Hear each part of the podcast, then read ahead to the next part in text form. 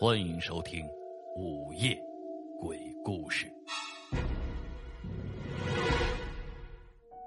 剧组一切都安排妥当了，导演组、编剧、演员、服装、剧务，总之一切就绪。可是这个时候就出现了一个问题，一个很严重的问题。这部剧是一部抗日题材的电视连续剧，《男一号》顶的是一个初出茅庐的小鲜肉刘子涵。这个小男生选秀出道，长相秀气，模样可人，能唱能跳。到了开机这天，男一号却迟迟没有到现场。导演也是家里有几个钱，初出茅庐，能请到现在当红的流量小生，实属不易。几次三番的就派人催促，好言相劝，这男一号才在当天晚上到达这拍摄的地点。无论怎么说，这男一号到了，导演也算是放下了心，亲自就到了这男一号下榻的酒店，打算商量一下今后的拍摄事宜。可是见到的却是这男一号的经纪人，第一句话就是改剧本儿。这剧本的内容是什么呀？太死板了！哎呀，那些老套路早就该扔掉了，一点新意都没有。男一号嘛，就应该有男主的光环的，不说是刀枪不入、飞檐走壁，那也得是百步穿杨、弹无虚发吧。还有还有，这个服装安排，什么破旧的补丁，什么破草鞋，你们想什么呢？这些这些是咱们子涵能穿的吗？你看看咱们子涵那小脸儿。那能穿这些东西吗？赶紧的改啊！我们档期紧的很，要不是看在关系上，我们是不会来接你们这个什什么什么破本子的。明天上午我们还有个发布会，子涵已经睡下了。你改好了本子再通知我们。还有啊，这住的是什么地方？换地方，我们住的那都是五星级的。我们子涵的肠胃不好，吃不了你们剧组的饭。以后你们要注意这些。改好了本子，通知我们。导演一听他这个，那心里的火就蹭蹭的冒啊！他刚要张嘴，那跟着的副导演就凑了上来：“啊，行行行，我们回去商量一下，然后再通知你们。啊，子涵在哪儿啊？什么时候能跟演员对一下戏？”这位副导演的话还没说完呢，那个经纪人扭头就走了，就留下了一句话：“等你们改好了本子再说吧。”导演的名字叫王伟。这个副导演叫刘东，两个人无奈的相互看了一眼，这王伟就要追上去，可是刘东却一把抓住了他。啊，明天吧，明天再通过别人找找这个经纪人沟通一下。这些人都是这样，仗着自己现在红，有人捧，嚣张的厉害。没办法，咱们钱都付过了，合同里也写着呢，人家演员有权利改剧本。哎呀。不行的话，明天一早我再过来一趟，跟人家好好商量商量。王伟看了一眼刘东，什么也没说，扭头就走了。能看得出来，他眼睛里那是带着火苗的。第二天一大早，这天还没亮，刘东就到了酒店了。可是到这里却得知，这演员昨天晚上已经离开了，说是今天有粉丝的见面会，要提前过去安排。刘东人都没有见到，自然就不能沟通了。其实他是抱着说好话的态度来的。这副导演啊，就是跑跑腿儿、磨磨嘴皮子；这主演呀、导演啊，谁都能欺负一下。当然了，除了这几个人，他也是经常的欺负一下别人。这本子开了，他就有钱；不开机，他就什么也不是。现在。导演那边能看出来一肚子的火，演员这边又出了这个问题，刘东的心里那也是憋着劲儿了。这个时候，司机就跑了进来，拿着手机，说是导演给他打电话，他没接。刘东赶紧的就接过了手机，说明了这边的情况，那就免不了挨着王伟那一顿劈头盖脸的骂。这一顿骂全都撒在了刘东的身上。挂了电话，刘东阴着脸。司机就小心的过来要拿手机，问了一句：“刘导，咱们现在回去吗？”这刘东一把就把手机给扔在了地上，回去上哪儿去？什么也不懂，难怪就只是个司机。说罢，就扭头出了酒店。这司机捡起了地上的手机，万幸没坏，小声的骂了一句，就赶紧的跟了上去。出了大门，刘东就站在车旁，那车是锁着的，他上不去。司机又是平白无故的挨了一顿骂。闲话少说，咱们继续就说这刘东见到了王伟的时候，王伟此时正在大发脾气呢，又是摔本子，又是摔杯子的，发泄了好一会儿，才跟刘东商量起正事来。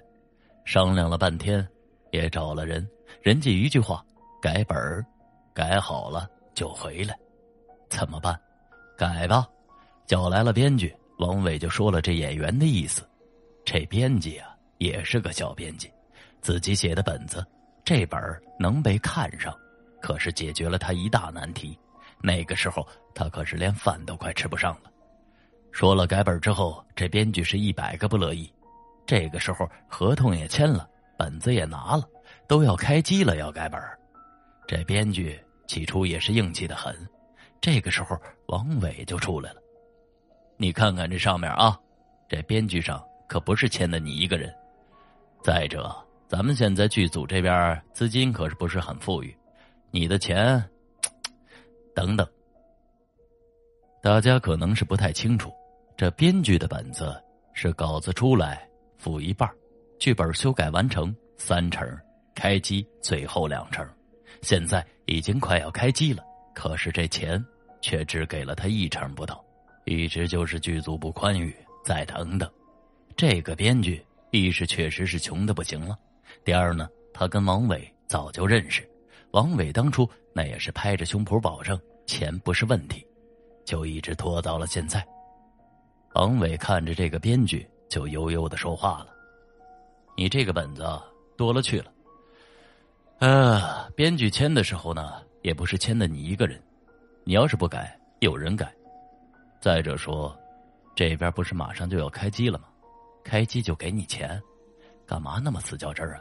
不就是改改服装，稍微的强化一下主角的光环吗？那有什么呀？这小编辑此时已经是无奈了，他哪里见过这些，哪里又懂得这些呀？无奈之下，他就只好应了下来。这一答应，本子就是改了一稿又一稿的，导演是天天催，起初的几稿。每一稿出来都会跟演员亲自沟通，这眼看着，这原定的拍摄期限都已经过去了小半个月了，每天这么多人就在这里干扛着，这导演急得就直上火。这一天，王伟就接到了经纪人的电话，这本子过了。王伟听到这个消息，那可就高兴坏了。那个叫刘子涵的经纪人通知他的时候。告诉他，演员明天就能到位，让他准备好酒店，还有演员的生活用品等等等等的相关事宜。这回王伟算是服了，他不敢得罪了，满口的答应着。为什么？这一天一天的这么多人，机器设备哪个不要钱？这么拖下去，他哪里耗得起呀？不就是住个好点的酒店吗？住不就是另起炉灶吗？起那些。能花几个钱呀？只要是能开机，别说是天天开小灶了，就是天天的琼浆玉液，他也得供着呀。本来是心里美滋滋的，这个时候刘东就把改好的本子给了王伟了。其实这中间他一直是看稿的，可是后来就懒得看了，让刘东负责。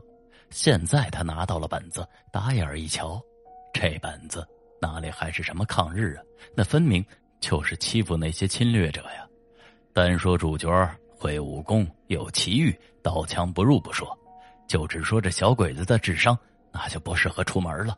要不然肯定会被集体拐走，送到哪个黑煤窑的。王伟看着这个本子就抓了脑袋了。编剧改好了本人就走了，人家回去了，不伺候了。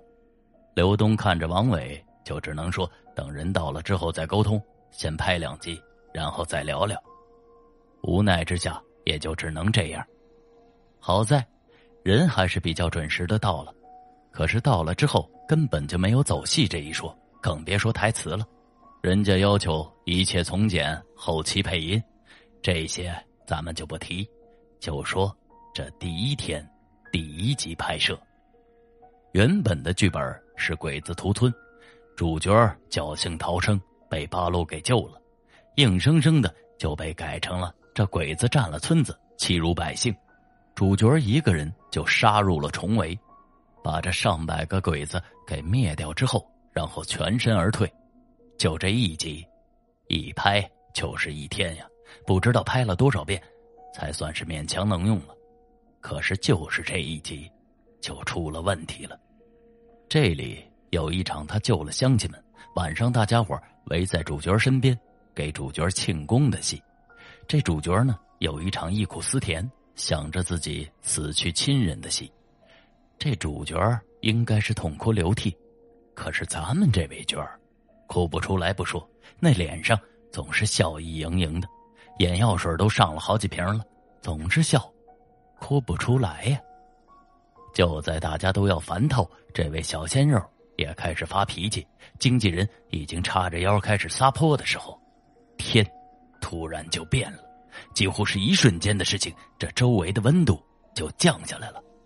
就见那点起来的油火桶里面红彤彤的火光，一瞬间。就变成了青绿色，然后紧接着，所有人都看到了这四周围的景象变了，原本搭好的布景变得更加的破旧不堪，赫然就是一个小村子的情景。紧接着，就是一对戴着屁帘帽子的鬼子兵扛着刺刀就杀进了村子里，村子里顿时就是火光四起，然后村子里的百姓哭天喊地的，一个个就倒了下去。有一些侥幸跑出来的，也被射杀或者死在刺刀之下，更是有很多村子里的大姑娘、小媳妇儿就被这一队鬼子兵大概有三四十人进了村子之后，真的是无恶不作，烧杀抢掠，老百姓一个一个的倒下，现场惨不忍睹。就在这个时候，一支小队大概有八九个人就冲了出来，有拿着大刀的。有拿着锄头的，还有扛着步枪的、叉子的，他们义无反顾的就冲了进去。就这几个人吸引了大部分的鬼子兵的注意力，他们边躲边打，足足就打了有二十几分钟。可是毕竟是人数相差悬殊，武器装备差距太大，这些人还是死的死，伤的伤，最终还活着的也就还剩下三个人了。都是伤痕累累的，就被鬼子兵给围在了正街上。可是，就是这二十几分钟，一部分村民就趁机逃了出去。此时，这些鬼子兵当中就走出来一个看上去像是领头的，一挥手，这些鬼子刺刀就狠狠的扎了下去。然后，这些鬼子兵在杀人之后，竟然就笑了起来。一张张无比可恨的面孔，就那么嚣张的笑着。就在这个时候，他们围的那个圈子的中间，突然就发出了一道刺眼的红光，瞬间，这些鬼子兵就被炸得血肉横飞。那个鬼子兵的军官，当场也被炸死了。到了这里，四周围又恢复了一片黑暗。刚才那些画面，是一丝声音都没有。可是，在场所有的人。都被惊呆了，人人的脸上都带着复杂的表情，有悲悯、仇恨，还有惋惜。就在大家愣着的时候，一声惨叫就响了起来，那个小鲜肉就不知道被什么东西给拽着飞了起来，然后狠狠的被抛了出去。就在人们都心惊的看着他快要摔到地上的时候，他似乎是被什么给接住了。这个时候。人们就看到了刚才那个情景中的八九个人，慢慢的显现了出来，立在了小鲜肉的身旁。而刚才那个小鲜肉站的地方，就有十来个鬼子兵，还有那个领头的鬼子，面目狰狞的、虎视眈眈的，就盯着那些接住了小鲜肉的人。依旧是无声，现场一片寂静。那十几个鬼子兵看着这八九个人。似乎是畏惧了一般，又慢慢的消失了。随之，这八九个人也不见了。一切都结束了，小鲜肉昏了过去。那经纪人反应了过来，嚎叫着四处乱蹦，现场有哭的，有叫的，好不热闹。第二天，小鲜肉醒了过来，到下午找到了王伟，要求恢复最初的剧本。他面色有些苍白，显然是受到了惊吓，但是表情却是很坚毅。他只说了八个字：“正视历史，勿忘国耻。”好了，这就是今天为您讲述的剧组奇遇。